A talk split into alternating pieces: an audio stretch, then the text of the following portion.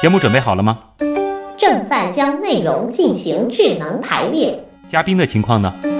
正在为您检索嘉宾的特殊喜好，不用那么详细吧？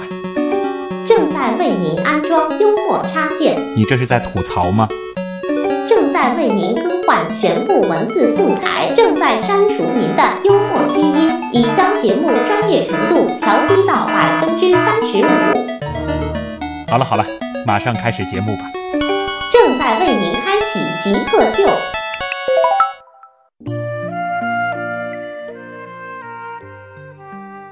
欢迎回来，这里是极客秀，我是在花盆种过鸡毛菜，在浴缸里发过绿豆芽的旭东。大家好，我是上海城市植物园的科普老师默默，我是在实验室里提取过植物 DNA，在植物园里为小孩子们做过科普讲解的默默。嗯，我觉得默默非常有意思啊。他虽然说之前不知道这个极客到底是表示着什么，但是其实从他今天整个我们上半部分访谈的这个情况来看，真的是非常典型的极客。尤其是我们问很多问题的时候，他会拿一支笔在那儿写，在那儿算，甚至呢还会查。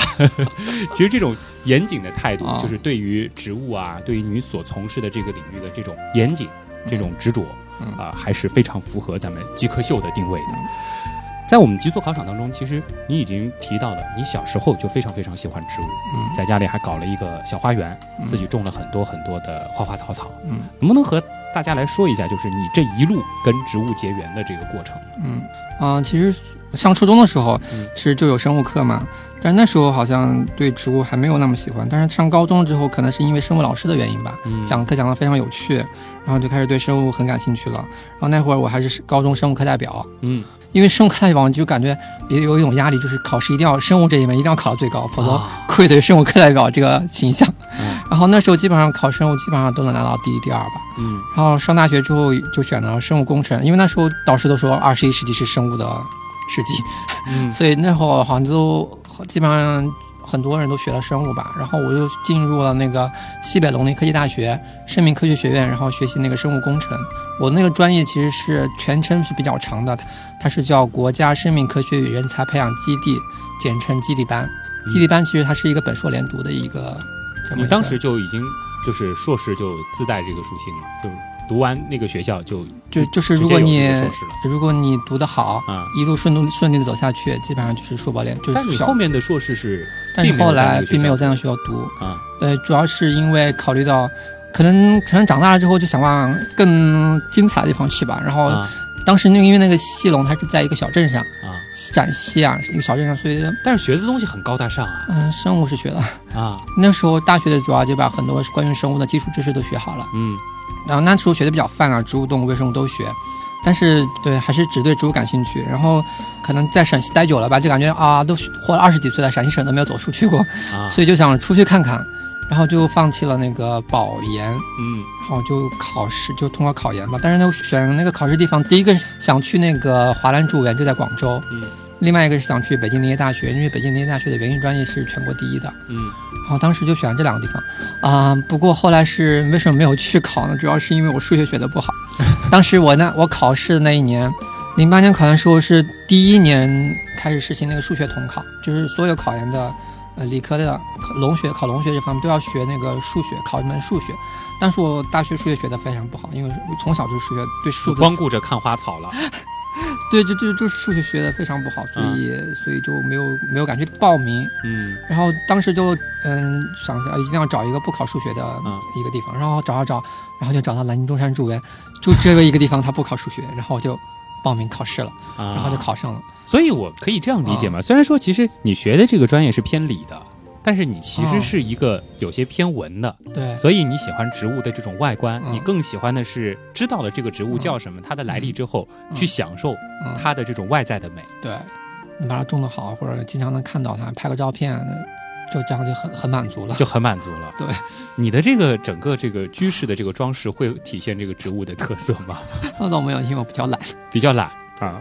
如愿读了研究生，真正的学植物了，嗯，还学的是这个你最喜欢的就是泛的这个植物学。嗯你对当时很开心吧？啊对，考上去之后感觉是很开心的。嗯读研究生的学校叫南京中山植物园，它还有个名称叫江苏省中啊 科院植物研究所，感觉一下子比较高大上了。啊，研究所里了，研究所里，然后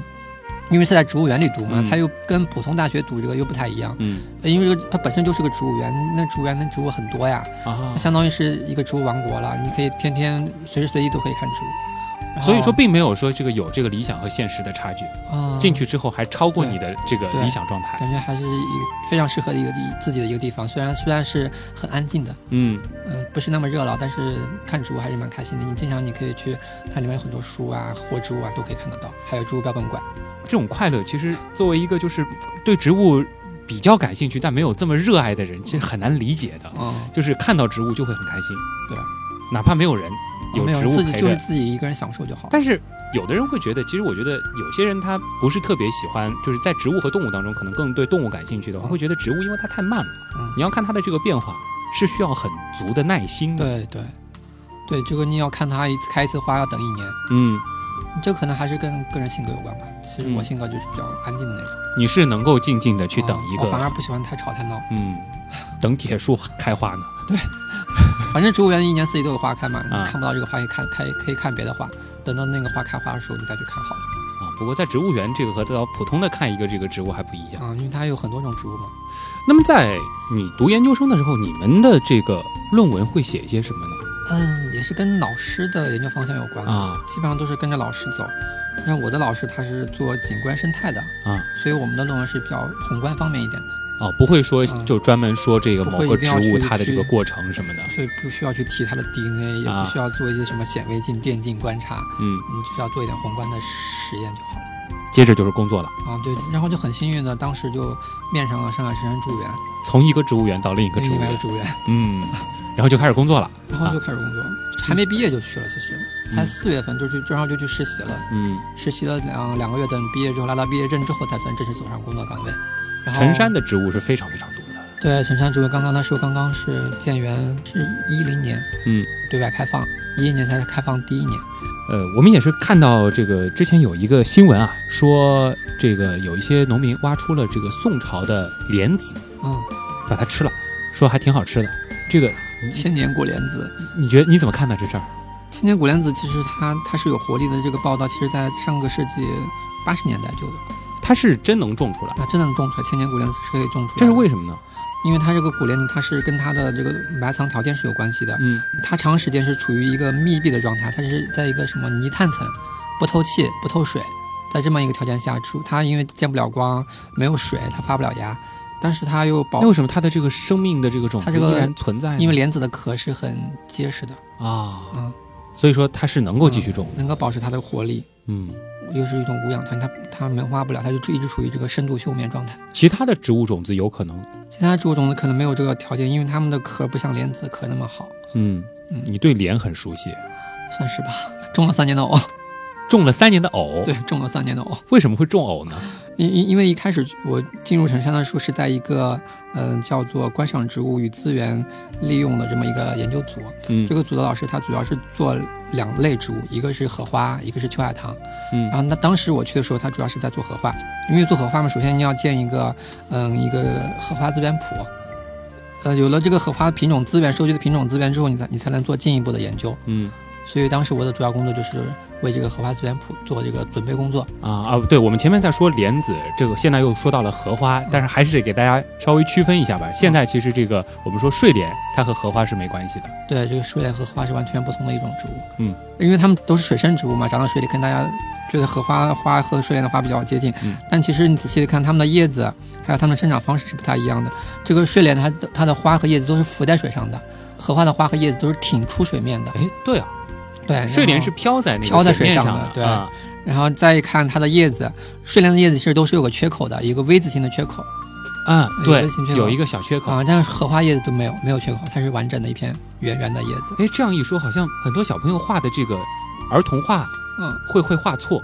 对，他画了这个睡莲的叶子，嗯然后画了荷花的形状嗯嗯，这是很多普通人都容易犯的一个错对误。对，就是观察不仔细。但从分类上，他们其实已经不是这个种的区别了，啊、对，它们已经不在一个科里了，现在。都不在一个科里了。嗯，啊曾经在曾一经个是科在里一个科里，都属于睡莲科，但啊是现在根据进一步的一些分类学的研究，他们现在已经不在一个科里了。嗯，只是我们以前其实说这个莲子，是因为当时这个睡莲还没有进入我国嗯，然后所以荷荷花当时是叫莲莲啊、所以我们现在说的这个莲子其实是说这个荷花的种种子子。，对，你种了那么多荷花，那你会对荷花就无感了吗？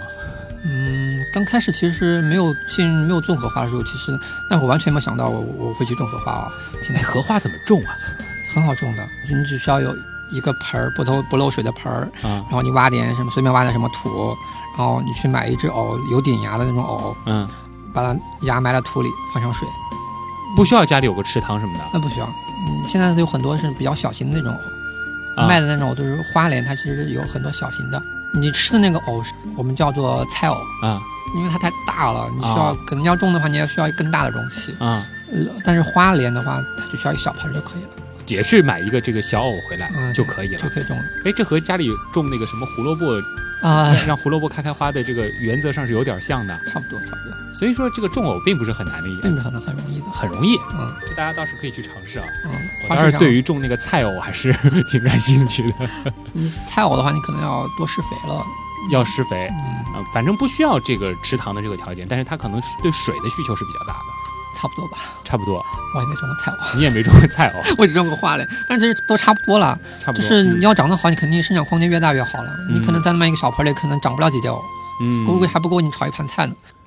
哎，其实我们已经开始带到了一些跟怎么种植物有关的问题了。相信大家很肯定很期待今天的网友互动部分，因为有默默在，大家可以尽情的来问一些什么花怎么种啊，该施多少肥啊，呃，我采到了这个一片叶子，有没有可能把它带回家种成一盆花啊？那么这一方面的问题，我们接着就和莫海波、默默一块儿进入今天的问题来了。问题来了，问题来了，问题来了，有一位网友叫思想聚焦，他说化妆品业好像很多都是和植物有关的，嗯，他经常会说这个什么芦荟精华啊，什么天然什么植物当中萃取的呀。那么他说含有很多很多的这种什么植物元素，这个靠不靠谱呢？还有一些洗发水也说它是含什么沙棘这样的成分，其实其实说到这个，其实大家可能都觉得很植物天然的东西是非常好的，什么无毒无害。但其实大家会忽略一个问题，就是植物身上也是有毒素的，因为植物不是为人而活的，它它在这个自然界生存的过程中，它也要面对一些生存上的一些威胁啊比如来自动物的或者来自环境的，它体内或多或少都会含有一些次生代谢产物。什么啊叫次次生代谢产物？就是说它这些东西就是相当于就是用来保护它的。它既然能保护它，当然对别人就有毒所以我们要有理害清这个概念，就是天然不等于无害，无害天然对不等于无毒。对比如说眼镜蛇，它也是天然的，对，它就是剧毒对啊。所以植物当中也是同理。对，你你所以说，而且不要迷信这个植物的东西。然后像这个芦荟啊，它确实是有保水的功能，但是对于一些人来说，它可能会致敏，嗯，会有过敏的现象。最近这个“短短”很流行啊，有没有哪些这个植物，这个真的可以用在这个脸上或者头发上，然后“短”一下，效果就很赞呢？皂角，皂角皂角是可以的。嗯像古代人没有发明洗发水的时候，他们都是用这个皂角含有皂素的这种植物，嗯，皂角的，嗯，可以用来洗头发，还有无患子的那果实提取出来的那个皂素可以用来洗衣服，啊，所以别想着这个我能找到一些这种这个草药，这个天然的，我用在头发上又安全又“短”啊。对啊，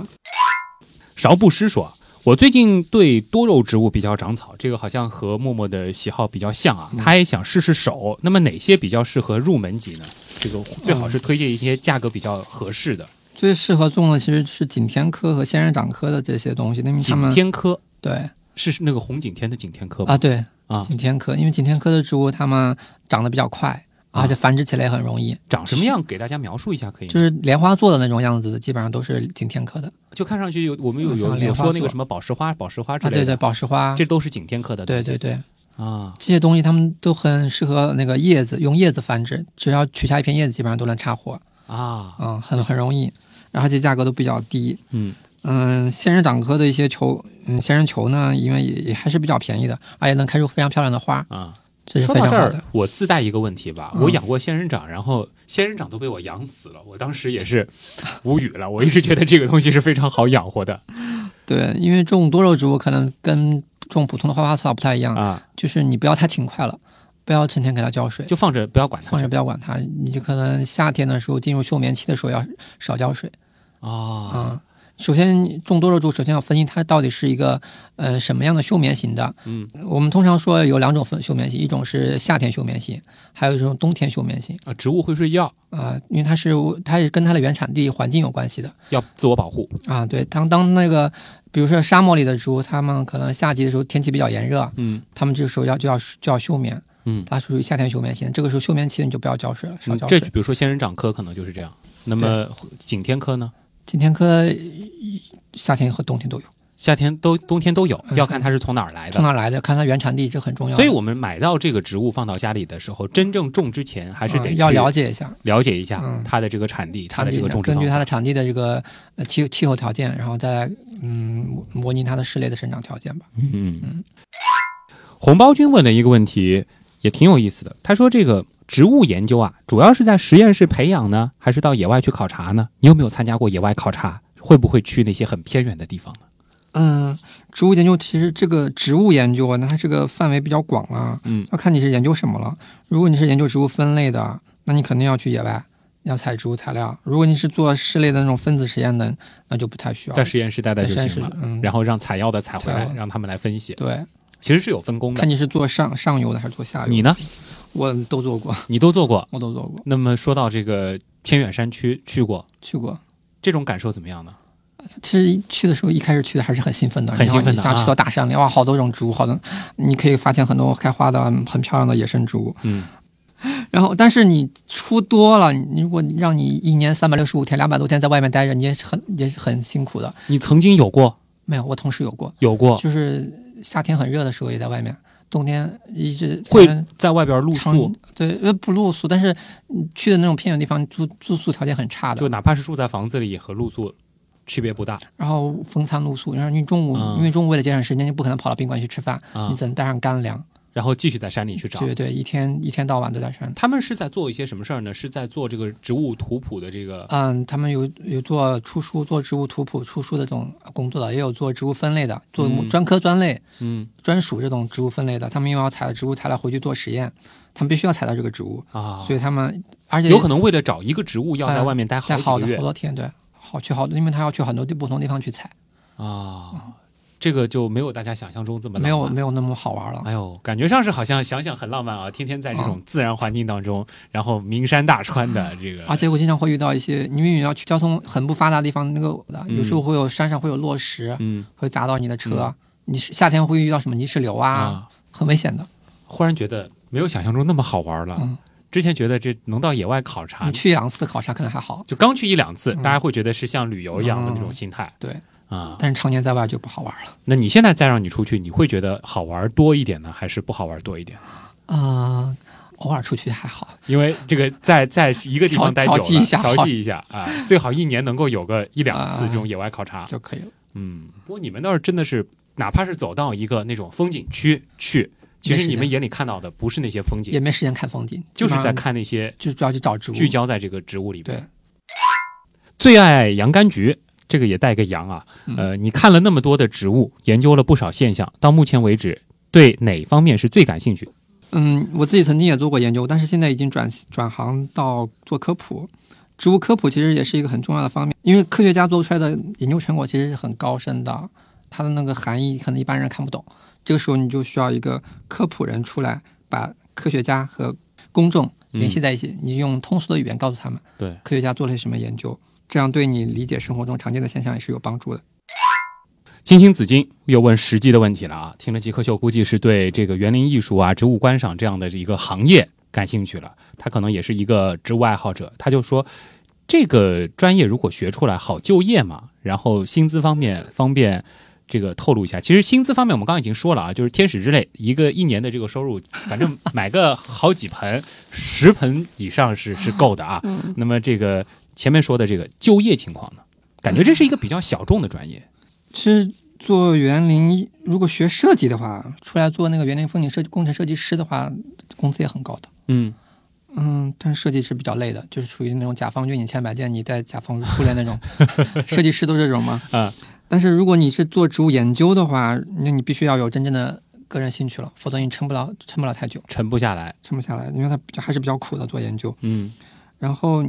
做科普的话，那个这种职位不多，嗯，你看，除了植物园，嗯、上科海普场就馆两，个植物园，加啊上一些加上一科些普科场普馆科普场馆，嗯就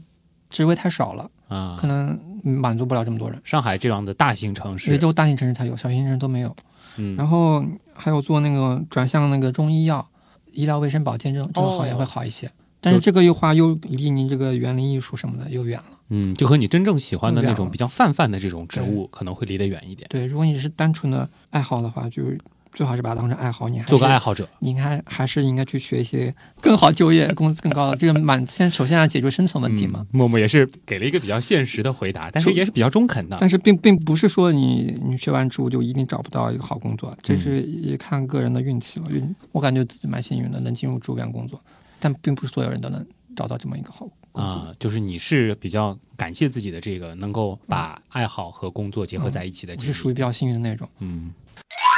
最爱金庸说了。呃一看就是个武侠迷啊！他说，在武侠小说当中有不少植物都是有毒的。我知道默默的这个工作的地方就有一个叫见血封封喉侯。嗯嗯，你在研究的过程当中还碰到过类似的有毒的植物吗？那如果说我们在野外碰到，怎么样保护自己呢？嗯，有毒植物其实是非常非常多的。你像那个金庸里面有一种植物叫断肠草，啊，断肠草现实中也是有的，真会还断肠吗？吃下去肚子会很很痛很痛，痛很痛所以让哦然后肠断了的感觉。啊，这种植物其实它的原型叫金钩吻，嗯钩吻是马前科钩吻属的。其实有毒植物它的科属也是比较有规律的，嗯像夹竹桃科、啊，马前科，还有一些石蒜科的一些植物，所以石蒜科的那个蒜，别看也是个蒜有毒，别去吃它对，有一些球根植物它们含有毒素的，啊还有秋水仙，秋水仙秋水仙秋水仙素也是有毒的。啊！嗯，它们其实也是有规律的，就是你看到这些科的植物，你就不要碰它啊、还有大戟科，大戟科容易导致人过敏。那个见血封喉属于什么科？剑叶蜂窝是桑科，桑科其实桑科一般都是没有毒的，像只是龙这龙个树，啊、就这一种它是有毒的。不过它的这个毒倒不是说你摸到它就会中对毒，对，就是大部分有毒植物其实都是你接触了或者吃下去了，嗯才会导致你受到伤害。嗯但是你看一看无所谓了。啊。嗯一般看到这种这个什么鲜花什么的，嗯，鲜花里面像一品红，一品红，一品红是有毒的。反正不要没事儿去，你不要就是吃尝一尝，这个对不要去尝。但是因为小孩子的话，你家里最好不要种。有小孩子的话，因为嗯对小孩子他不知道他会尝有些人看到那种这个，尤其是到山里这种自然环境很美的地方，看到那种小嗯野果浆果、啊野果啊忍不住想尝一尝。这个个要时给候，大家做提醒。这个时候你最好是要具备一点一点的植物分类学知识，比如说你如果懂植物学的话，你遇到蔷薇科悬钩子属的这种小浆果，你吃下去绝对没有事儿的。啊，但是你如果蔷薇科悬悬钩钩子子属属，就看上去就是像那个什么小，嗯小呃那个小黑桑莓葚、黑黑莓、莓蓝莓、小桑葚，就一粒一粒的那种嗯小小葡萄一小串的一小对串对的，对对，那种吃下去是没有事儿的。啊，但是如果你遇到一个不认识的，你最好不要贸然吃下去。尤其是看到颜色还红艳艳，很漂亮。嗯，对，呃，科普的时间总是那么的短暂啊！一说到这个什么东西有毒没毒，又展开了很多。呃，今天的这一个小时其实过得还是比较欢乐的。前半部分呢，我们也是通过这个极速考场为难了一下默默，但是还好，默默是呃带我们在一种欢乐轻松的氛围当中走进了植物世界。其实大家有兴趣的话，当然也可以到自己所在的这个城市啊、呃植物园里面去看一看，嗯看看别把它单纯的当做是一个公园，把它当做是一个科普场馆嗯，进去感受一下，也是能够学到很多植物的知识。因为我们的默默还是有一个帮看君的称号的，大家也可以到这个微博上面去找找看这个植物帮帮看。如果说家里有什么花花草草知识搞不懂，欢迎去骚扰默默。好，欢迎大家来骚扰我吧，我最近声音很清淡。感谢各位收听本周的极客秀，我是旭东，咱们下周再见。